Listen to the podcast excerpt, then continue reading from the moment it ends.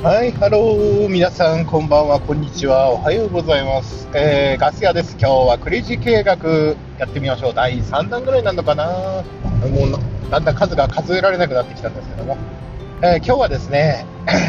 あの、クラブハウスでですね、えー、ちょっと耳にしたんですけども、ちょっと人を使う上でね、そのやっぱリスクというものを、やっぱり日本人っていうのはやっぱそういうリスクまでいいことでもあって悪いことだと思うんですけども、人を使う上で、例えば、事故しちゃったらどうしようとか、怪我しちゃったらどうしようと、えー、一生ものの怪我を負わす可能性もありますからね、人を雇ってる時。あとは、誰か手伝いを頼む時もですね、その人が例えば刈草刈り機を頼んで、草刈りを頼んだとして刈り払い機で足切っちゃったらどうしようとなるわけですね。そういう業務として見られるものっていうのは、その人個人の生命保険があの使える場合もあるんですけども、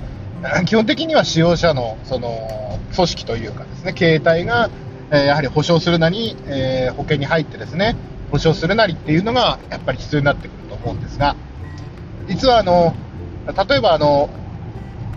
皆さんで多分知ってるかな、障害保険とか賠償保険っていう、賠償された、あの、代わりにする保険があるんですけども、例えば、食中毒が自分の加工品で起きてしまった時の保証だとか、あとは、あの、一般、一般のね、非農家の方だと、例えばその子供とキャッチボールをしてて、人んちの窓をですね、えー、ボールで割ってしまったっていう時にも、実は、そういう賠償保険が実はですね、あるんですね。あの、一般の人にでも損保で出てるんですけども、実はこれの農家版が結構 JA 組合員限定だとかっていうので、JA で実は保険取り扱ってたりします。えー、大体、えー、賠償保険については大体携帯の面積によって掛け金が上がっていくんですけども、えー、3、4ヘクタールぐらいの方だったら多分、うん、1万円、1万円とか2万円とか、そんな、確か、30ヘク、40ヘクルの人が11万とか、そんな話だったので、多分そんな風なあ感じだと。掛け金はね、あの、もちろんその損金として計上できるので、えー、経費としてね、計上できるので、例えば人を使うとか、私もね、まあ人使ってて、バリバリ使ってた時に失敗したのが、こう、刈原駅で草刈りをパートさんに指示をして、そのパートさんが、ちょうど道路際の土手を飼ってた時に飛び石で走行中の車のガラスを割ってしまってですね、えー、またそれがその車椅子用の方の車だったので、特殊車両だったんで、台車もなかなか値段見つからないし、まあ見つかっても高いしね、えー、もう中のシートもガラス片まみれで、結局シートも取り替えたいと、えー、なったので、もう台車と、もう本当にもう100万円近いお金ですよ。台車代、乗れない間の台車代と、もちろんその時保険なんか入ってませんからね。まあそういうのもあって、まあそういう保険を調べてですね、あの入ったんですけども、なかなか農協ってね、そういう生命保険とかの案内は、共済とかの案内するんだけど、そういう保険の案内をしてくれないんですよね。聞けば答えてくれ、探してくれるけど、なかなかそこら辺が難しいところでね。やっぱ自分で動いて見つけていかなきゃいけない。これも Google 検索とかで自分の意思を持ってですね、あのー、例えば農業、作業中、保険とかで検索すればヒットするので、あの、そういった面もですね、あのー、リスクの面も考えてみて、例えばこれから新規収納してちょっと足りないから人を頼みたいだとか、あの、親戚の人に草刈り頼、近所の人に草刈り頼みたいとか、そういうことになった時に、やはり絶対リスクというものは出てきます。転んで足切っちゃったとか、他の人を怪我させちゃったとか。っていうのも出てきますので、まあ、保険もいろいろ調べていくと、その機械にかける保険もあって、その機械で作業中で、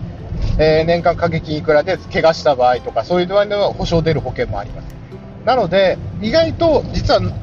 J 組合員だからだとか、まあ、J 組合員じゃなくても損保会社でそういう農業向けの保険が出てたりしますので、あの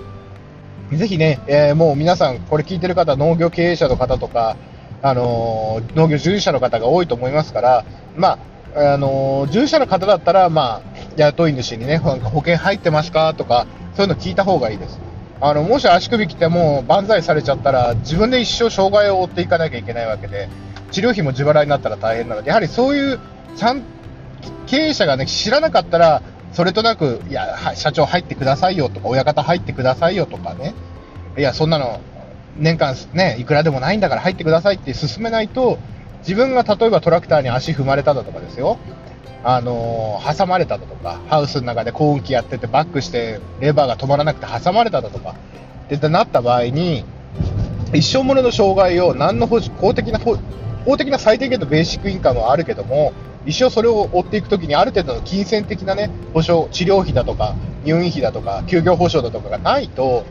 本当に自分自身に降りかかってくることなので、もうそれでね、クビだなんて言われたり、ね、もうお前なんかそういう、なんでそんなこと言うんだって怒られたら逆にね、もうそういう形態はね、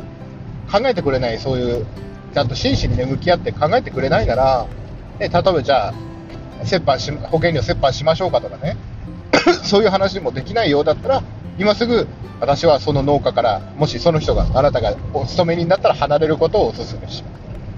まあ、経営者側としては、やっぱ年間数万円でその人の一生涯の、一生涯になるかもしれないね、保証をできると思えば、私はあのやるべきだと思うし、ちょっと調べてみて、その自分の経営体に合った保険を選んで組み合わせてみるのもありだと思います。やはりあの人を雇うっていうことに対しては、やはりそういうところ、例えば社会保険加入してれば、ね、こうあのちゃんとね、月々給料から、ね、雇用保険料払ってたら失業した時のあれも出たり、例えばあと社会保険入ってれば、その労災が下りたりとかあるけども、やはり農家っていうのはまだまだ、えー、国保の人、国保の人で、まあ、社会保険未あの、えー、加入してないような事業体が多いでしょうから、個人でもね。だから、そういったところ、自分自身もその保険を使えるしね、しかもそれが経費になるわけですから。自分自身個人でかけてる生命保険料だとか、そういうのの控除というのは、あの、控除できる金額が決められちゃってるけども、そういう人に、その従業員とか機械に対してかける保険料というのは、いや私はちゃんと保険、損金として認められる部分なので、やはり、あのそんなに高い負担じゃないのでやるべきだと思います。で、あと、あのその中でも議論になった、あと、これはおまけなんですけども、その、従業員雇って、やはりその、農業というのはやっぱり、えー、災害でね、どうしても出てこない生き物とか相手にしてたりとか、えー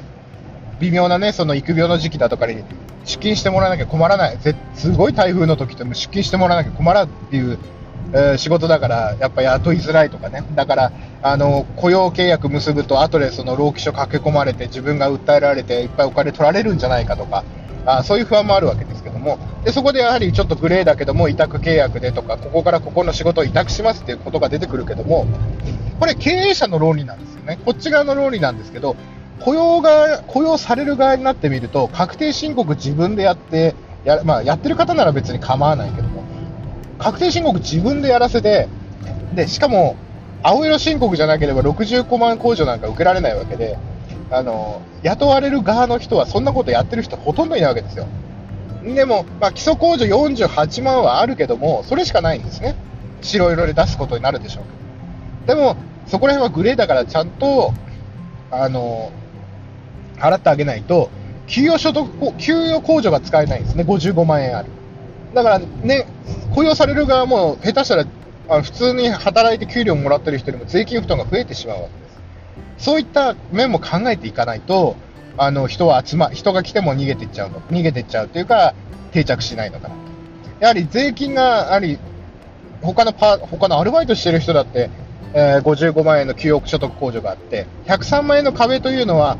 基礎控除48万で、給与控除が55万で、足して103万で無税だって話なんですね。だから、ちゃんとそういうところのメリットを使わせてあげないと、安易に経営者の論理で55万円控除使わせないで、いや、お前委託契約だから、自分で確定申告しなきゃだめだよなっていうことにやっちゃうと、まあ、相手がね、まあ、そのまだ経営のこととか税務金のこと分かってない投資郎だから、それで通っちゃうかもしれない、とまあ、ちょっと口が悪いですけどね、まあ、皆様にはその普段の口調でいきたいなと思うんですけど、投資郎だからってそう通っちゃうけども、後々に絶対それを跳ね返って。なんで委託控除してこっち税金多めに払ってたのかとか絶対気づく日が来ます。だったら、ちゃんとね、その、わかります？あの、支払う側はね、その、源泉徴収めんどくさいだとかね、あの、めんどくさいというけど、ちゃんと税務署に届け出して、あの、あの、毎、本当はね、毎月翌10日にその源泉徴収の代金納めなきゃなんないけども、厳選して預かった給料の分はちゃんと届け出すれば、あの、年に数回とかで分けてこう、まとめてね、源泉徴収の税金を納めたりとかね、できるんで、確かに年末調整とかね、めんどくさい面はあるかもしれないけども、今はそういうの簡単にできるようなね、ソフトウェアも管理ソフトもあるので、やっぱりそこら辺は、やっぱ野党側としては他の産業並みにね、えー 給料の支払いっていうものを最初だけ形さえ作ってしまえば、最初の1人で苦労するかもしれないけど、2人、3人って増えた時に同じ公式をコピーしていけばいいだけなので、あの楽だと思います。そこの最初の時点で、あじゃあ自分が必要な時だけここからハウスの草取りをこれ委託契約ねってことでパッて渡してやっちゃうと、まあ、後々ね、もしかしたら税務署じゃないけど、労基署から突っ込まれるかもしれないし、あの、あの ギャップを取るギャップを取るとか、あそういうコンプライアンスを守ったね、そう企業体に育てていくっていう面では、どどちらにしろ発展の上ではね、あの避けたら通れないところだと思うので、あの そういった面もちゃんと考えていかないといけないと思います。まあ、私が偉そうなこと言える立場じゃないんですけどね、今もう従業員もね、あのピークの時の臨時しかいないんでね。で、源泉徴収もぶっちゃけその、あの8万円、月額8万円ちょっと超えなければ厳選しなくていいのかな。あの、結局年末調整っていうのは何なのかっていうと、勤めてた方ならわかると思うんですけど、あの、いろんな生命保険料の控除とか出して、あの、はがき出してねとか、他にしゅ、あの、一番メインの収入、他にバイト掛け持ちしてたりしたら、一番メインの収入があるところで、その、年末調整やってもらいなさいとかっていうと、なぜかっていうと、例えば、20万円もらう月があったりとか、まあ、源泉徴収っていうのはその所得税の代理でこう会社が払うっていう徴収システムなんですけど、例えば、前の月が5万円で源泉徴収なし、次の月が20万円、源泉徴収あり。で、で、例えば、それがそういうのが交互に繰り返されていくと、あのえー多めに税金を取りすぎちゃってたりとか、少なく税金を取りすぎちゃってたりとか、そういうわけがあるわけです。例えば103万円を超えて、えー年間トータルが200万円なってますと。その人の給与所得、給与の収入がですね。そしたら、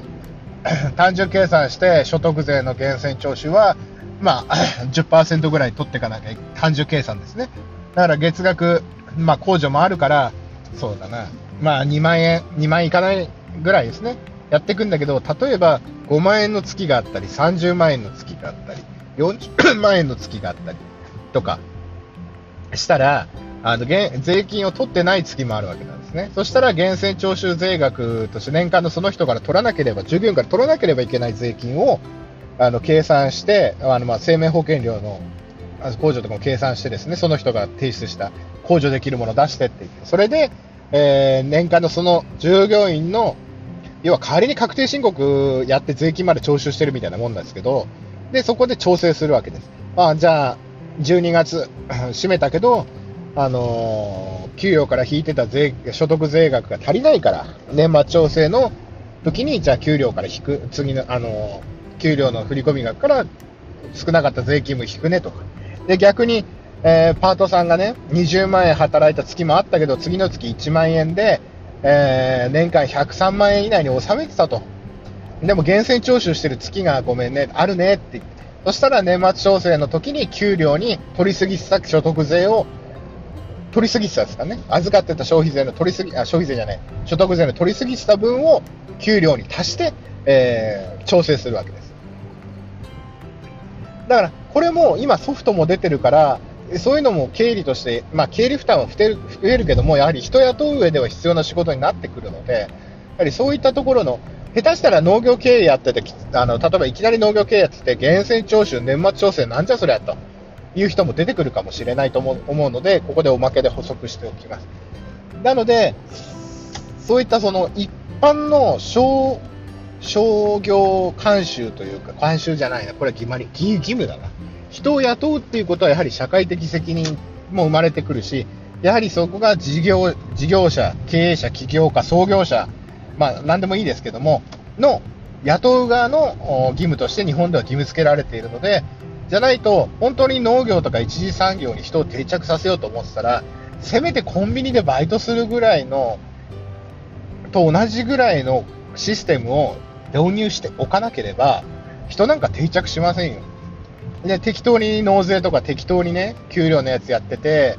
あの、今にもう紐付けされてですね、マイナンバーの保管もしなきゃいけない時代ですよ。今に紐付けされて、全然厳正徴収されてないから、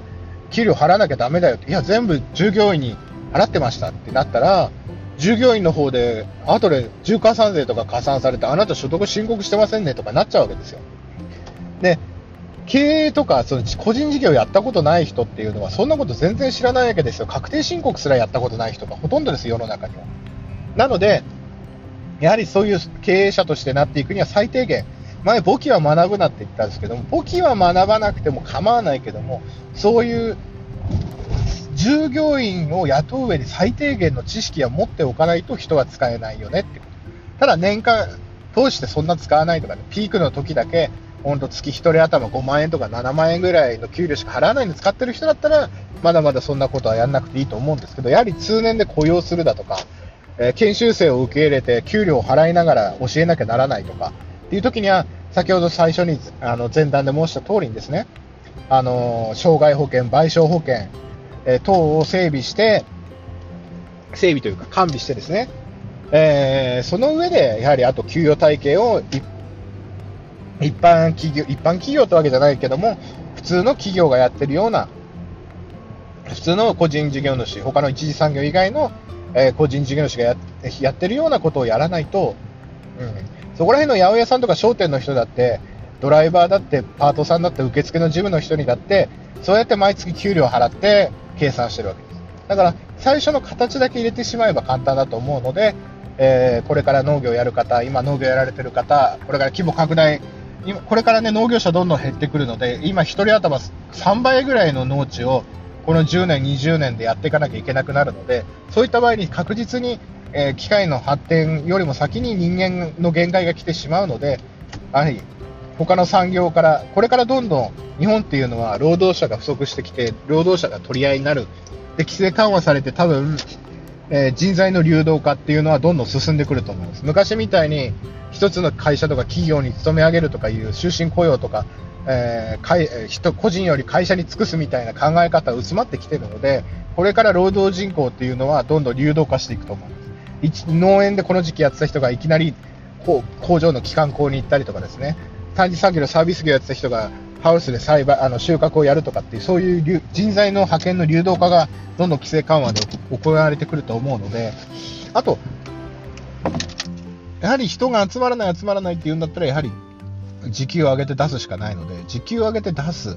でも8時間では払えない。そしたら、絶対にやってもらいたい仕事を8時間労働のうち4時間だけやってもらうとかですね。そうすると、時給2000円出したって、8000円ですけども、内容の濃い仕事だけをだらだらやってもらう。じゃなくて、きっちりやってもらう。2000円も出してるんですからね。まあでも、どんどん人件費は上がってきますので。で、1000円で8時間やらすのか、2000円で4時間やらすのかっていうね、そういう仕事の中身さえやってしまえば、例えば休憩時間とかお昼とかそういうのなしにして、えー、出勤の時間を例えば午後1時からにするだとかですね。あのそういう風にして、でもやはり出勤するための時間を割いてきてるわけですから、身だしなみとかね。なので、やはりある程度の給料を稼げるっていうのをやっていかないと、これから人材っていうのは集まらない。しかもこれだけ円安が進むと外国人労働者にとっては何の魅力もない国になってきてますから、やはりこのまま国内で回していくしかないので、まあ人の代わりに機械を入れるか、人の代わりに何か自分で改革して、あの仕事の生産性を上げるか、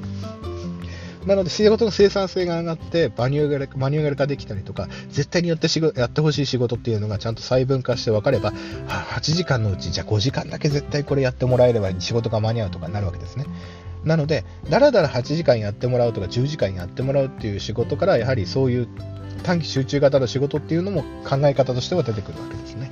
えー、ちょっと長くなってしまったかもしれませんけども、えー、クレイジー経営学、ちょっとね、分かりづらいってことがあったら、ツイッターとかで、あのー、あとはオープン、クレイジーアグリジャパンのオープンチャットとかで、え質問していただければいいと思います。私もね、専門経済学者とかそういうわけじゃないので、あれなんですけど、自分の経験からね、あのそういう保険、あの存在すら知らない農家さんが多かったので、えこれから集落営農とか法人化とかですね、えー同じ農業者同士でこう人材を流動化させていく上でですね。あの保険によってはその人の作業中作業場とか人の作業を手伝ってる時でも保険が出ますので賠償保険とかも。例えば観光体験農園で子供が来て怪我しちゃったとかね、そういうのも出ますので、やはりそういった総合的なね、これから農園経営やっていく上のリスクに備えるっていう面で、今日は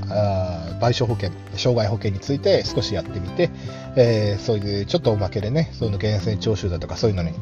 えー、言ってしまったんですけども、なかなかね、分かりづらいっていうお声もあって、なかなか私の、えー、説明不足で申し訳ないんですけども、まあ、そこはね、少し自分で調べていただいたり、質問していただければと思います。情報はすべて Google で検索すれば、ネットの社会に今はいい時代になって出てきてますから、あの、いいと思います。で、もしもの時は、社労士さんとかに相談するとかね、えー、いいと思います。あとは、まあ、普及でも詳しい方いればいいんですけど、まあ、行政よりは、まあ、うん、労基署に相談してみるのも一つの手かもしれません。それでは、夜も更けてまいりましたが、えー、夜も更けてまいりましたので、今日はこれぐらいにして、See you next time. Goodbye.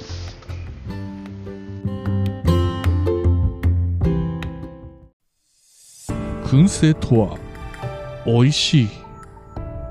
燻製とは楽しい燻製とは難しくない燻製ミックスナッツ燻製チーズ燻製卵などベアーズスモークハウスがお送りする燻製品の数々お問い合わせはベアーズスモークハウス1 at gmail.com 1は数字の1でお願いしますツイッターは、アットマーク、ベアーズスモークハウスまで。お待ちしております。令和のこの時代に、突如、天下を統一せし者が現れた。なあなあ、天下統一って知ってる？え織田信長？ちゃうちゃう。ああ、豊臣秀吉。ちゃうちゃう。ああ、わかった。徳川家康。ちゃうわ。桃の天下統一や。天下統一の塔は桃って書いて天下統一。知らんか？もう、もう食べてますけど？食べとんかい甘くて美味しいさくらんぼ、桃、りんごは、シシド果樹園の天下統一。天下統一で検索。